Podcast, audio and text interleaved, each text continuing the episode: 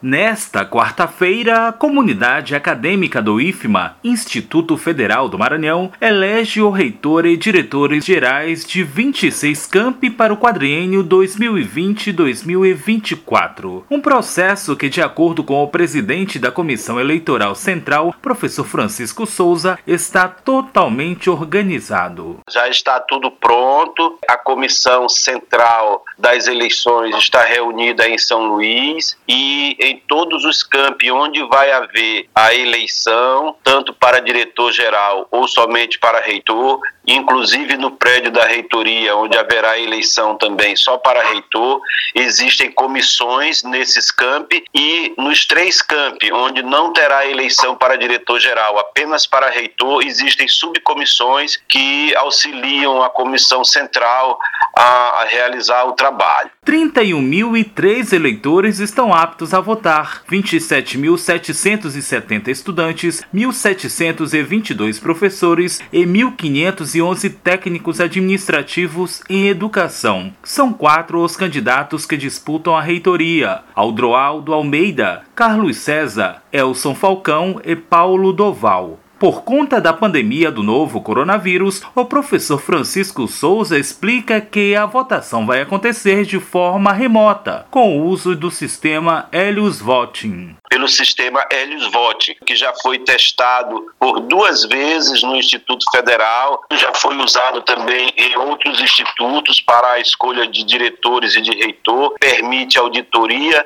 e de grande confiabilidade. A votação será toda virtual. Dessa forma, a gente proporciona a possibilidade de todos os eleitores aptos participarem da votação. Dessa forma, a gente não precisa aglomerar a pessoa, pode votar de onde ela estiver. A apuração vai ser feita no prédio da reitoria do IFMA, Avenida Colares Moreira, no Renascença, por um grupo de apoio técnico acompanhado pela Comissão Eleitoral Central. O processo vai ser transmitido online pela TV IFMA. A divulgação oficial dos resultados está prevista para o dia 13 de agosto. Como o sistema faz a votação online, nós não temos a necessidade de encaminhar votações parciais para uma central. A partir das 20 horas, o próprio sistema encerra a votação e imediatamente a central já inicia a apuração. Então, no dia 13, será divulgado o resultado oficial das eleições. Após divulgação oficial, o presidente da comissão eleitoral encaminha o resultado ao CONSUP, Conselho Superior Superior do IFMA para avaliação e, se aprovado, é encaminhado ao Ministério da Educação em Brasília. A votação desta quarta-feira começa às 8 da manhã e segue até às 8 da noite. Da Rádio Universidade FM do Maranhão em São Luís,